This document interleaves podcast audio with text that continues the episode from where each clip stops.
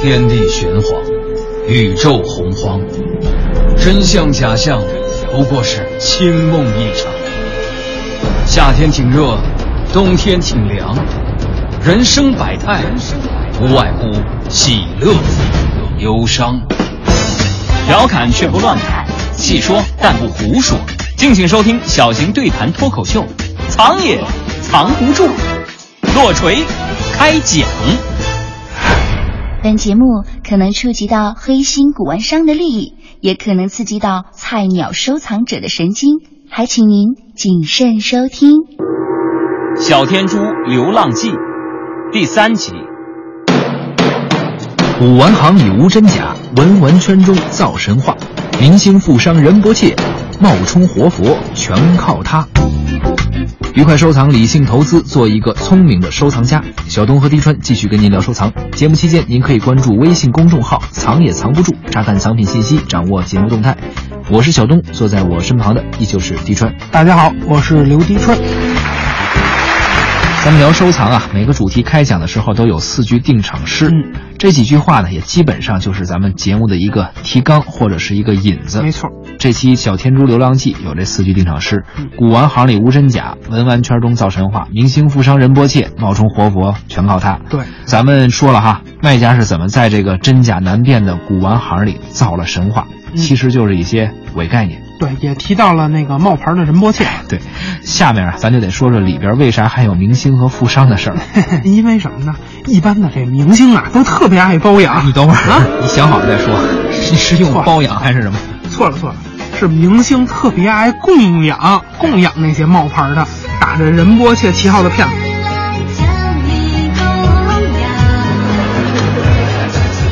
我要是这宗教组织的啊，嗯一定第一个聘请你来当这打假顾问。哎呀，不行不行，双拳难敌无数只手啊，这根本打不过来。冰冻三尺非一日之寒呀，都是各有各的挣钱或者骗钱的道儿。对，咱还是接着说咱自己的事儿啊。小天珠为什么这么热？究竟是谁推高了天珠市场呢？哎，这里边就有明星的事儿了。没错，最近这几年啊，娱乐圈掀起了一股不小的天珠热。嗯啊，其实关注的朋友可能会注意到这些，天珠呢成为了一线大牌明星的专属的一种高大上的饰品。为此呢，我们也总结了一下啊，查了些资料。您查着谁了？有两个明星就特别热衷于收藏和佩戴天珠。谁呀？第一位，大明星啊啊，李连杰。少林，少林，有多少英雄豪杰都来把你敬仰。李连杰收藏天珠的事儿啊，基本上是闻名遐迩的，没有不知道的。没错没错，据说他收藏的天珠总价能超过一个亿，很多媒体啊也都有过相关的报道，大家上网搜一下都能看到。啊，这可算是下了血本的玩家了啊！这是很下本的了哈，但是还有更下本的。嗯，接下来要说的这位特别喜欢天珠的明星，其实他也是一位富商，谁呀？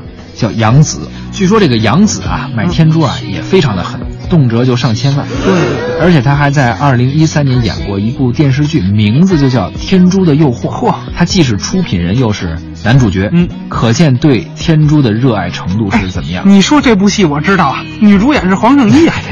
你说这天珠和黄圣依要同时掉海里，杨子得先捞谁？你放心，这肯定不能捞天珠，因为捞上也掉色了。全是假的。不，接下来咱还是说这问题啊。这杨子买天珠确实非常下本儿，也正是这类的人群啊，还有类似的这种行为，直接推高了现行的古珠收藏市场。以前天珠确实是贵啊，但是还不至于动辄成百上千万，哎，唯有真爱那才是无价的。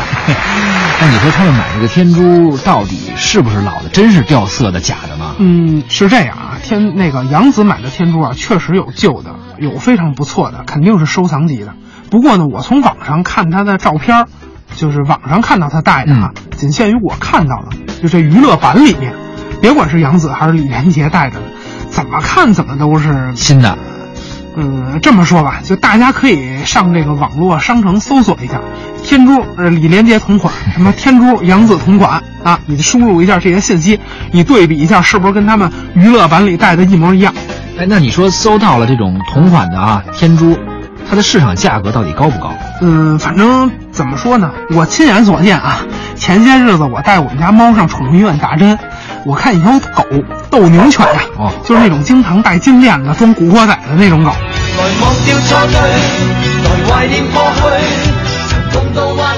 脖子上就戴了一圈这样的天珠，全是明星同款的，可帅了！我跟你说，特别富贵，啊啊！这跟一般的狗肯定不太一样，不一样啊！不是跟你说了吗？特富贵。特别富贵。你这是批判他们盲目追星 是吧？啊，是我就想起了上世纪三四十年代啊，老上海特别流行的一个民谣，哪个呢？叫“人人都学上海样”，嗯学来学去不像样，等到学到了三分像，上海海已经经变了样啊！还真是这样哈。啊，对，真是这样。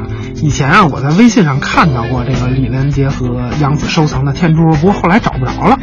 当时看啊，确实是不错，有的档次真是很高，开门的老。嗯，我想呢，他们也肯定是真心喜欢天珠的，对所以出镜的时候都不会把这个珍贵的藏品带出来。怕弄坏了。就算是大明星啊，有钱，那你一千万块钱的东西戴脖子上，出门也担心啊。嗯，可不吗？所以啊，其实咱收藏归收藏，佩戴归佩戴。现在这文玩市场有一个问题啊，说到这儿我就想起，你看嗯文玩市场能热炒的东西，几乎无一例外都是能带出来的，对能露在外头。别管是戴脖子上的坠儿，还是手腕上的串儿，对啊包括手里的核桃，你拿得出来。对，最典型的我跟你说就是这手把件儿，以前这些东西不是没有，那都是摆件儿，放在多宝格里摆着对，的。摆在家里哈。对，没错。那现在这些文玩消费者呀、都把这些东西都拿出来，有点钱，叭叭叭的全得贴在脸上，白天弄得跟成功人似的啊，搓佛珠，晚上一天黑就钻地下室了，真是有钱。我跟你说，干点什么不好啊？哪怕你说你上庙捐个香火钱，也比捐给文玩商好吧？所以俗话说嘛，有财不外露啊，得意不要猖狂。嗯，那现在有点反过来了，生怕别人不知道自己这个手把件啊，有这个手串啊，是吧？没错得显示出来。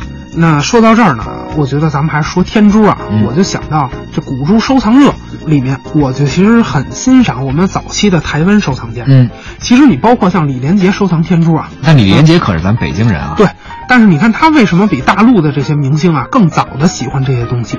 其实他也是受到了早期台湾收藏热的影响。哎，怎么讲？你看，就是整个的这个港台地区，都是受到这个时代的收藏热的影响。他可能当时拍电影经常去港台地区，所以就受到了影响比较早一点。对对对，然后你知道这个天珠市场啊，我们现行的天珠市场原初是怎么形成？嗯据我了解啊，天珠在八九十年代，除了藏民以外，其实绝大多数咱们汉人都不知道这个东西的存在。对，这个天珠啊，堪称是雪山图腾。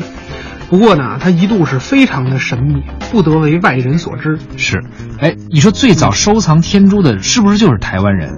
嗯，对，其实是这样啊，在世界收藏市场上，包括天珠在内，古珠一直是一个很重要的收藏领域。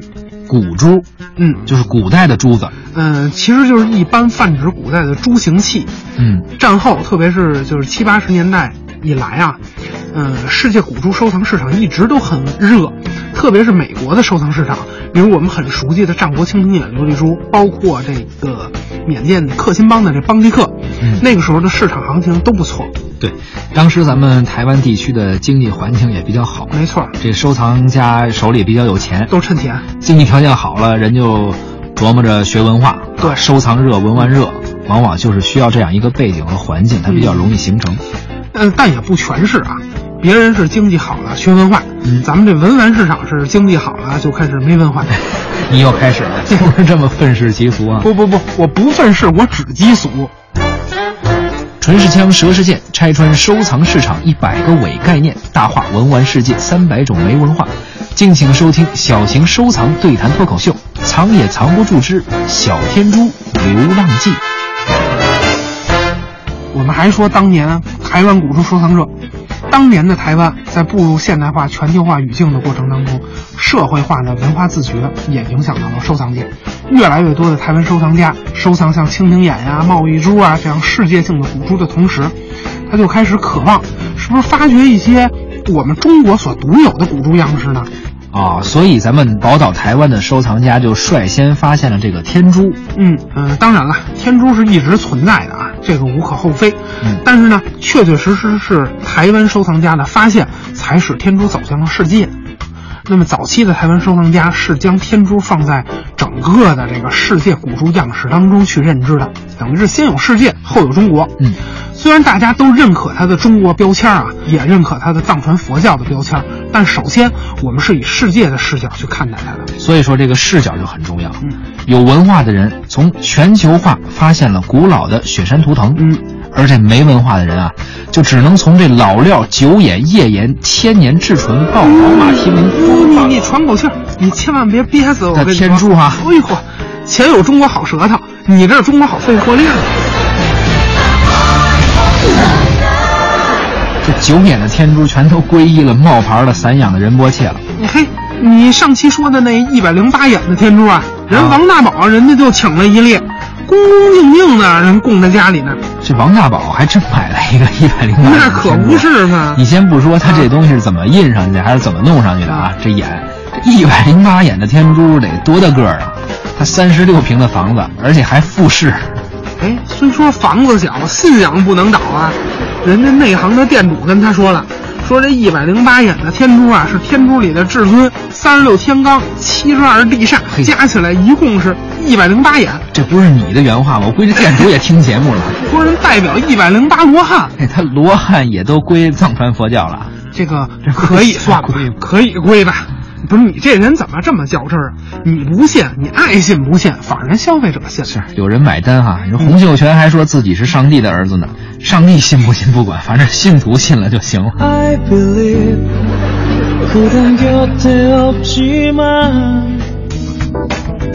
上期节目咱们说了，天珠在成为了佛教的法器之后，现在呢又被文玩市场给绑架了。